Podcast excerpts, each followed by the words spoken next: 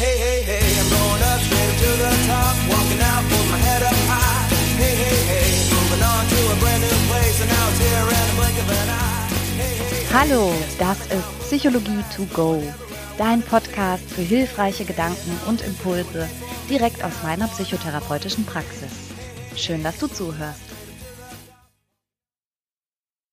Ja, hallo, bevor es jetzt losgeht, möchte ich mich entschuldigen. Der Podcast war so gut wie fertig und dann habe ich gehört, dass ich eine Jacke anhatte, die ganz doof die ganze Zeit gekruschelt hat. Das habe ich beim Aufnehmen nicht bemerkt. Bitte verzeih mir, ich hoffe, du kannst trotzdem alles gut genug verstehen. Und daran kannst du erkennen, wie sehr ich rumhampel, selbst wenn ich nur in ein Mikrofon spreche. Sorry dafür.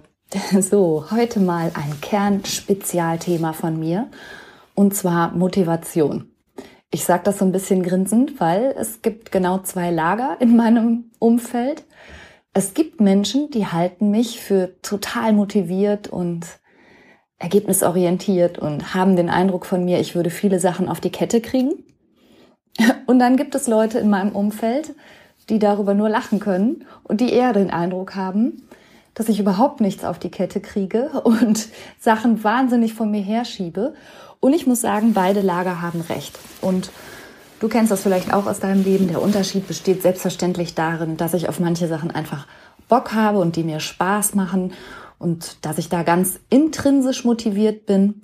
Also die, die kosten mich keine Kraft und keine Mühe oder selbst wenn, nehme ich das gerne auf mich. Und da liefere ich dann auch Ergebnisse und komme auch zu guten Taten.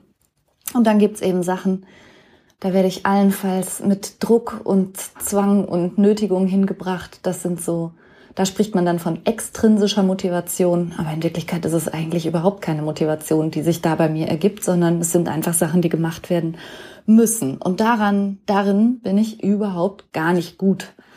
So dass beide Lager recht haben. Also ja, ich krieg viel geregelt, aber ja, ich krieg auch ziemlich viel nicht geregelt. Und wenn du das von dir kennst und dazu gerne was hören möchtest, also quasi meine Überlegungen dazu, wie du doch einigermaßen glimpflich da durchkommst und auch die Sachen umschiffst, auf die du nicht so richtig viel Lust hast, dann hör gerne ein bisschen weiter zu. Also die intrinsische Motivation, das sind alles die Sachen, auf die du ohnehin Lust hast. Also die, wenn du einen ganzen freien Tag hast, du freiwillig angehst, die dir so viel Spaß machen, dass du da sogar Geld für ausgibst, sie zu tun. Das sind all die Dinge, die, wenn du im Lotto gewinnen würdest, du auf jeden Fall weiter beibehalten und ausbauen würdest, wenn du nur noch mehr Zeit dafür hättest.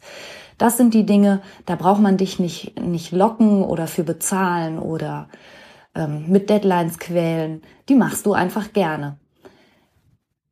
Und darüber brauche ich jetzt eigentlich, glaube ich, gar nicht weiter ähm, zu berichten, denn wenn du solche Sachen hast, dann ist das super und dann geh denen nach. Aber eine Sache finde ich trotzdem wichtig zu wissen. Und zwar muss man die intrinsische Motivation manchmal ein bisschen schützen. Das ist ganz interessant, aber intrinsische Motivation kann plötzlich einen Knick bekommen und einbrechen, wenn man sie von außen vermeintlich verstärkt und zum Beispiel in eine Verpflichtung umwandelt oder sogar bezahlt oder so. Das mag jetzt ein bisschen seltsam klingen, weil man ja sagen könnte, hey, ist doch super, wieso?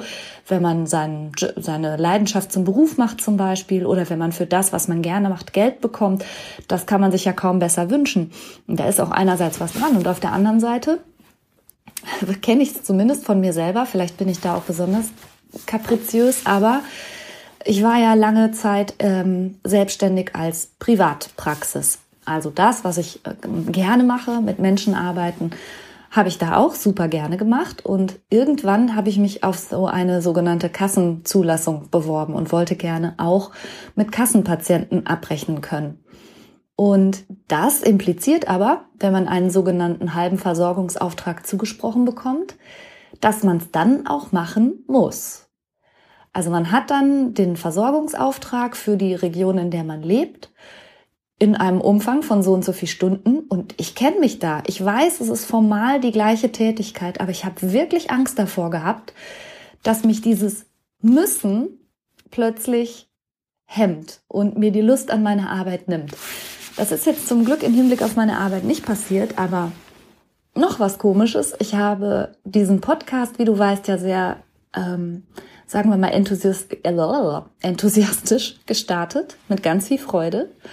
Und dann habe ich blöderweise den Fehler gemacht und habe in die Statistik geguckt und habe auch viele Rückfragen dazu bekommen. Und das ist total lieb und ich freue mich da auch so drüber einerseits. Aber dann habe ich gesehen, so okay, krass, fast 7000 Downloads im ersten Quartal. Und je mehr Nachfragen dann kommen, ja, wann kommt denn die nächste Folge? Hast lang nichts mehr von dir hören lassen? Wo bleibt die nächste Folge? Desto mehr legt sich so dieser Schleier der Verpflichtung drüber. Ich weiß nicht, ob du das nachfühlen kannst und ich räume gerne ein, dass ich an dieser speziellen Stelle wahrscheinlich echt einen Knall habe. Aber selbst Sachen, die mir irre viel Spaß machen, werden für mich, indem sie sowas wie eine Pflicht werden, irgendwie schwierig so dass ich mich da wieder freistrampeln muss und immer noch denke, nein Quatsch, ich mach's freiwillig, ich muss gar nichts, ich mach's gerne, alles ist gut und dann kriege ich den Dreh auch wieder. Aber so viel zur intrinsischen Motivation. Schütze diese und überleg dir genau, ob du dich darauf einlassen möchtest, dass es plötzlich in irgendeiner Weise fremdbestimmt oder verpflichtend wird, denn es könnte dir deine großartige Leidenschaft ein bisschen versauen. Kommen wir zur sogenannten extrinsischen Motivation. Extrinsisch bedeutet, deine Motivation ist nicht von alleine da, sondern von außen wird etwas an dich herangetragen und du musst etwas machen.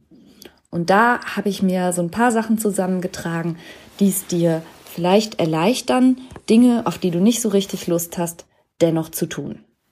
Erster Tipp, ein Tauschgeschäft. Der Lieblingstrick von meinem Mann und mir besteht darin, dass wir unsere Post gegenseitig öffnen und unsere Knöllchen gegenseitig bezahlen. Wir sind beide ganz toll da drin, sowas liegen zu lassen und zu denken, oh, ja, später, andermal, irgendwann und dann wird aus einem 10 Euro Knöllchen ein 45 oder 68 Euro teures Knöllchen. Wenn wir aber die Post jeweils tauschen, ähm, und vielleicht kennst du das, also wenn du für jemand anders was machst und dafür zuständig bist, dass er keine Schwierigkeiten bekommt, dann kriegst du es plötzlich ganz gut hin. Das habe ich zum Beispiel auch gemerkt. Ich habe eine Zeit lang als Betreuerin gearbeitet und hatte für alle meine Klienten super angelegte Ordner und wusste mit einem Handgriff, wo was zu finden ist und wo ich was abgelegt habe. Denn die Ordner hatten natürlich auch eine vernünftige Struktur und eine Agenda und so. Für die lief das alles tipptopp und zu Hause hatte ich einen Schuhkarton. Und genau dieses Prinzip, wenn du das von dir kennst, kannst du nutzen. Such dir einfach einen Tauschpartner, der die Dinge für dich erledigt und du für ihn. Das klappt bei uns zumindest ziemlich super, denn ich würde natürlich niemals zulassen, dass mein armer Mann, weil ich es vertüdelt hätte, ein teureres Knöllchen zahlen müsste. Zweitens, outsourcen. Also es gibt ja tatsächlich Tätigkeiten, die dir möglicherweise wahnsinnig wenig Spaß machen, aber anderen Menschen warum auch immer, wahnsinnig viel Spaß machen. Und so einen Menschen musst du suchen, damit er dir die Dinge abnimmt, die du wahnsinnig ungern machst. Das kann Hausarbeit sein, das kann Gartenarbeit sein, das kann irgendwas, ach, wofür habe ich jemand? Ich habe jemand, der für mich telefoniert. Ist das nicht wundervoll? Ich hasse telefonieren, also habe ich jemand gefunden, der gerne telefoniert. So, also es gibt für jeden Belang deines Lebens jemanden, der das vielleicht gerne macht. Und das mag auch gar nicht so teuer sein, wie du denkst, aber selbst wenn, also ich bin da, also natürlich gebe ich Geld dafür aus. Ich habe meine Angestellten ja nicht aus reiner Freundschaft, sondern ich gebe Geld dafür aus, dass jemand die Sachen, die ich wahnsinnig ungern mache, für mich erledigt. Aber das ist mir auch jeden Cent wert. Und ich bin so glücklich, dass ich stattdessen lieber eine Stunde oder zwei Stunden das machen kann, was ich gerne mache, nämlich meine Arbeit und in der Zeit Geld verdiene, dass ich dann absolut ohne Schmerzen und nur zu gerne weitergebe, damit jemand die ungeliebten Sachen macht in der Zeit. Wäsche, Garten, Auto, was weiß ich. Es gibt ja viele Bereiche, die man einfach nicht so richtig zuverlässig gut und gerne macht. Und ich kenne die ganzen Ausreden, die es da immer gibt, so nee, ich kann doch nie, nie, nicht in meiner Privatsphäre jemanden lassen oder nein, das ist mir peinlich oder so. Ja, aber das, ähm, da kann ich jetzt im Einzelnen so nicht drauf eingehen, ohne den Rahmen zu sprengen. Aber bitte überleg dir, dass du mit anderen Problemen ja auch irgendwo hingehst und jemand richtest. Also du gehst ja auch nicht nicht zum Zahnarzt, weil du dich vor den Zahnarzt so schämst. Also hoffe ich auf jeden Fall. Jetzt kommt Werbung.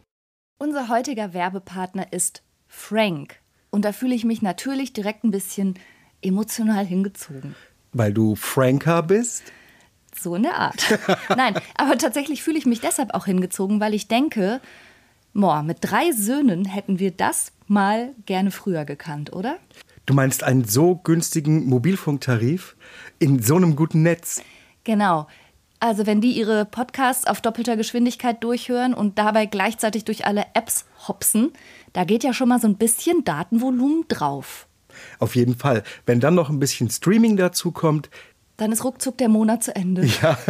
Aber auch unsere Podcast-Hörer, von denen wir wissen, dass sie unseren Podcast sehr gerne im Auto und bei längeren Fahrten hören, verbrauchen natürlich auch etwas an Datenvolumen. Und das alles ist mit Frank kein Problem mehr. Denn es gibt jetzt einen äußerst günstigen Tarif im besten D-Netz. Mit Frank gibt es keine Vertragslaufzeit und damit auch keinen Stress. Man kann das einfach über App abschließen und da verwalten. 10 Gigabyte kosten 10 Euro und für alle VielsurferInnen gibt es 20 Gigabyte für 15 Euro. Und das ist wirklich, also wirklich so ein gutes Angebot. Und nicht nur, dass ihr neben diesem super Tarif auch noch eine AllNet-Flat habt und natürlich im auch getestet besten Telekom-Netz mit 5G surfen könnt. Nein, ihr könnt das sogar auch monatlich kündigen, was ich total gerne mag, ehrlich. Diese ganzen Vertragslaufzeiten ist gar nicht so meins, ne? Ja, ich weiß, Monatliche ja. Kündbarkeit ist Freiheit. Man ist also Frank und Fry. Ja. Und das Beste ist, bis zum 30.06. gibt es nochmal 4 Gigabyte on top. Es gibt dann also 14 Gigabyte für 10 Euro oder 24 für 15 Euro. Und zwar mit dem Code Psychologie 4. Also sichert euch jetzt bis zum 30.06. mit dem Code Psychologie, großgeschrieben, 4, dauerhaft 4 GB monatlich extra. Und wie das funktioniert, das seht ihr in den Shownotes oder könnt es einfach unter www.frank mit ae.de slash Psychologie nachlesen. Oh, Franka, endlich mal gutes Netz. Ich bin so froh, ehrlich. Ja, und die Kinder erst. Werbung Ende. Also sieh es einfach pragmatisch und guck, ob du nicht jemanden finden kannst, der dir das abnimmst, wenn du schon keinen Tauschpartner, siehe Tipp 1, finden kannst. Tipp Nummer 3, nimm's hin. Manchmal ist ja Dinge nicht zu tun oder aufzuschieben oder zu prokrastinieren gar nicht so schlecht. Denn oft genug, so die Beobachtung, schiebt man etwas Blödes vor sich her, schafft es aber stattdessen, um sich diesem Blöden nicht zu widmen, andere blöde Sachen. Also das typische Beispiel ist, dass man eigentlich lernen müsste und dann überkommt einen aber die Erkenntnis, dass man an so einem unaufgeräumten Schreibtisch natürlich nicht lernen kann. Also wird der Schreibtisch aufgeräumt und dann denkt man, naja, durch die Fenster konnte ich auch schon mal besser gucken und dann macht man halt die Fenster sauber und dann denkt man, hm, die Vorhänge könnte ich mal wieder waschen und so weiter. Und das ist doch eigentlich super. Das heißt, du hast das eigentlich blöde, das Lernen zwar nicht gemacht, aber dafür drei andere blöde Sachen. Also kannst du vielleicht auch deiner, deinem Hang der Prokrastination sogar ein bisschen was Gutes abgewinnen, wenn du statt einer blöden Sache drei andere blöde Sachen schaffst zu machen. Tipp Nummer vier, mach dir das Machen leicht und mach dir das Aufgeben schwer. Manchmal ist es echt so easy, aber es könnte ja sein, dass es bestimmte Tätigkeiten gibt, die du nicht machst, weil die mh, unpraktisch sind, weil du zum Beispiel, um draußen an die Biotonne zu kommen, eher erstmal Schuhe anziehen müsstest. Also allein schon diese Handlung ist dann so lästig, dass die Wahrscheinlichkeit, dass du zur Biotonne gehst, eher, sagen wir mal, zurückgeht. Besser wäre es, bereits Schuhe anzuhaben. Und tatsächlich ist es so, so simpel und trotzdem manchmal so effektiv. Mm, Wenn du schon deine Schuhe anhast und die zu sind, ist auch die Wahrscheinlichkeit, dass du dich gleich auf die Couch legst und die Füße äh, hochlegst, viel geringer, denn du hast ja Schuhe an. Also du weißt, was ich meine. Das ist was, was ich tatsächlich auch öfter mit Patienten bespreche, die dann sagen, hey, echt, seit ich morgens aufstehe und mich einfach direkt schminke zum Beispiel, gehe ich auch mal ganz schnell zum Briefkasten und bringe was weg, was ich sonst nicht gemacht hätte, wenn ich nicht schon fertig angezogen und geschminkt gewesen wäre. Also das meine ich mit mach dir das Machen pragmatisch und leicht. Und umgekehrt, mach dir das Aufgeben ein bisschen schwieriger. Da hat in dem großartigen Buch von Sascha Lobo und Katrin Passig. Das heißt, Dinge geregelt kriegen ohne einen Funken Selbstdisziplin. Es ist ein großartiges Buch. Es spricht mir aus der Seele. Es entspricht vollständig meiner Erfahrung mit Motivation und Prokrastination. Also kauf dieses Buch, lies es und danach kommst du besser klar damit, dass du nicht gut klarkommst mit Sachen. Jedenfalls in diesem äh, Buch beschreibt Sascha Lobo, ähm, wie er lernt. Nämlich er zieht sich aus, versteckt seine Klamotten, schließt sich mit Nahrung, die er für fünf Stunden braucht, in dem Raum ein, in dem nichts ist außer sein Büromaterial und stellt sich einen Wecker. Und die Verlockung, dann das Zimmer zu verlassen ohne Kleidung und ähm, auch die Notwendigkeit, das Zimmer zu verlassen, weil man ja Nahrung bei sich hat, ist damit ziemlich geschickt gelöst. Also er hat sich das vom Schreibtisch weggehen ziemlich erschwert, indem er seine Klamotten versteckt hat und das Dranbleiben erhöht, indem er Nahrung bereitgestellt hat. Das ist jetzt ein überspitztes Beispiel, aber im Grunde genauso schlicht funktionieren wir. Wenn das kuschelig aufgeschlagene Bett da schon steht, ist die Wahrscheinlichkeit, dass du da reinsinkst, natürlich viel höher, als wenn du Tätigkeiten in einen Raum verlagerst, der nicht so mit Ablenkungen lockt, wo zum Beispiel auch kein Fernseher oder kein Tablet oder sowas mit im Raum ist. Tablet ist noch so ein Problem, ne? Weil so leicht lässt sich das mit zwei Mausklicks irgendwas anderes anklicken, anstatt dem Text, an dem du gerade arbeitest. Aber das kannst du ja mal auf deine Situation umdenken. Vielleicht gibt es ganz einfache Kniffe, mit denen du dir das Dranbleiben erleichterst und das Aufgeben erschwerst. Mein letzter Tipp. Tipp Nummer 6. Nutze Deadlines. Also setz dich selber unter Druck und lade den Druck ein, um zu funktionieren. Wahrscheinlich ist es bei dir so wie bei 90 Prozent aller lebenden, existierenden Menschen, dass wenn eine Deadline droht und du weißt das zehn Wochen vorher, dann machst du neun Wochen nix und verfällst am Ende in Panik und arbeitest dann rund um die Uhr und bis zur Deadline bist du dann fertig. Das ist überhaupt nicht schlimm, das ist auch nicht bedenklich, das ist nämlich bei jedem Menschen so. Und nur weil uns die Lehrer in der Schule immer erzählt haben, ach, du müsstest doch nur zehn Minuten am Tag machen, und irgendwie suggerieren, so wäre das, dass man jeden Tag blei gleichbleibend bis zur Deadline arbeitet und dann wird man dann ganz geschmeidig fertig. Also ohne Witz, ich habe noch nie erlebt, dass das jemand so macht und so kann. Und zwar noch nicht mal die Lehrer, die bei mir in Behandlung sind. Also auch die erstellen doch ihre Klausuren erst nachts vorher oder machen die, die Korrekturen wirklich erst an dem Tag, an dem sie abgegeben werden müssen ohne dass man sich vor den Schülern blamiert. Also, liebe Lehrer, erzählt mir nichts von wegen jeden Tag zehn Minuten. Keiner macht das so. Also gräm dich nicht, wenn du das auch nicht so machst. Wenn es aber so ist, dass Deadlines bei dir funktionieren und auch Verbindlichkeit und Gruppendruck und sozialer Druck bei dir zieht, also wenn du das Gefühl hast, wow, jetzt ähm, ansonsten blamiere ich mich oder ansonsten fällt es mir wirklich auf die Füße, na dann mach dir doch genau das zunutze. Wenn du was schaffen willst, dann hol dir Leute ins Boot denen du auch erzählst, dass du es bis dann und dann schaffen willst oder mach wieder so eine Art Tauschgeschäft. Wenn es um Lernangelegenheiten geht, dann versprich du, dass du bis da und dahin das und das vorbereitest und der andere macht bis dahin das und das. Also Verbindlichkeiten und sozialer Druck sind was total Gutes. Wenn du mal wieder aufräumen willst, dann lad doch Leute ein.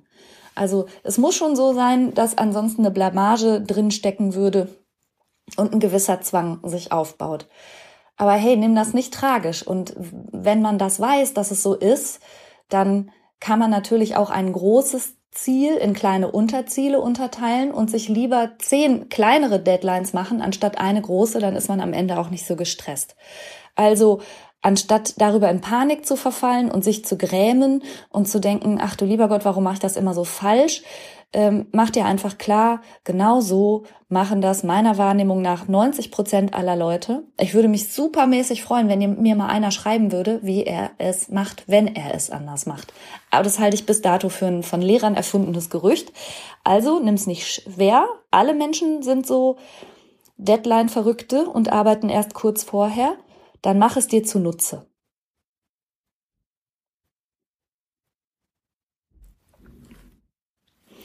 So, ich habe gesagt, das war mein letzter Tipp. Vielleicht wunderst du dich, warum in einem Podcast über Motivation und Prokrastination gar nichts über To-Do-Listen kam. Das sage ich dir gerne. Von To-Do-Listen halte ich nichts. Ich glaube, To-Do-Listen funktionieren nur bei Leuten, die ohnehin eigentlich kein Selbstorganisationsproblem haben. Also die Menschen, die ich kenne, die To-Do-Listen nutzen, kommen damit entweder gut klar, kommen aber auch mit allem anderen gut klar, haben also kein Motivationsproblem.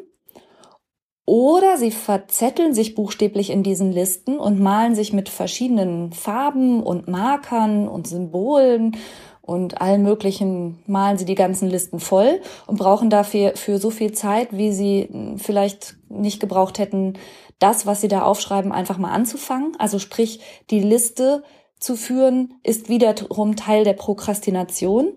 Das ist auch eine interessante Beobachtung. Eine meiner Patientinnen hatte sogar mal so eine Liste, wo dann sowas drauf stand wie Tee trinken, duschen, jetzt frühstücken. Also, weil sie es einfach schön fand, immer Haken dahinter zu machen und dass da nicht einatmen, ausatmen drauf stand, war echt alles. Nur das fördert natürlich überhaupt nicht in Wirklichkeit das, was man geregelt bekommen möchte.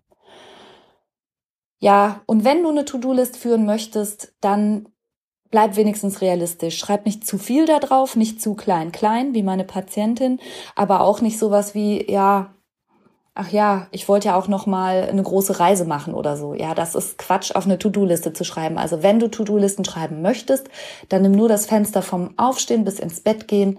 Das ist so der Zeitraum, den man überhaupt im Blick haben kann. Alles andere weiß man nicht. Dann äh, versucht deinen Tag irgendwie zu strukturieren und zur angegebenen Zeit deinen Körper von A nach B zu bewegen. Vielleicht hilft dir das, aber ich habe es bewusst aus den Tipps ausgeklammert, weil ich auch da nicht so richtig gute Erfahrungen mit gemacht habe. So, danke dir fürs Zuhören. Das war heute ein Podcast mit einem hohen Selbsterfahrungsanteil, wie ich einräumen möchte, denn, wie ich schon sagte, ich bin in vielem ganz und gar nicht gut, aber ähm, versuche mich an meine eigenen Tipps zu halten und kriege mein Leben so weit auf die Kette, dass ich mich traue, dazu was zu sagen, immerhin. Ich wünsche dir noch einen ganz schönen Tag und freue mich, wenn du beim nächsten Mal wieder dabei bist. Bis dann. And now I'm right here, and everything's good, and all the little pieces fit just like they all should. Yeah, life's been going fine, I'd even say it was good today. I wouldn't change a thing if I could. Hey, hey, hey, I'm going up straight to the top.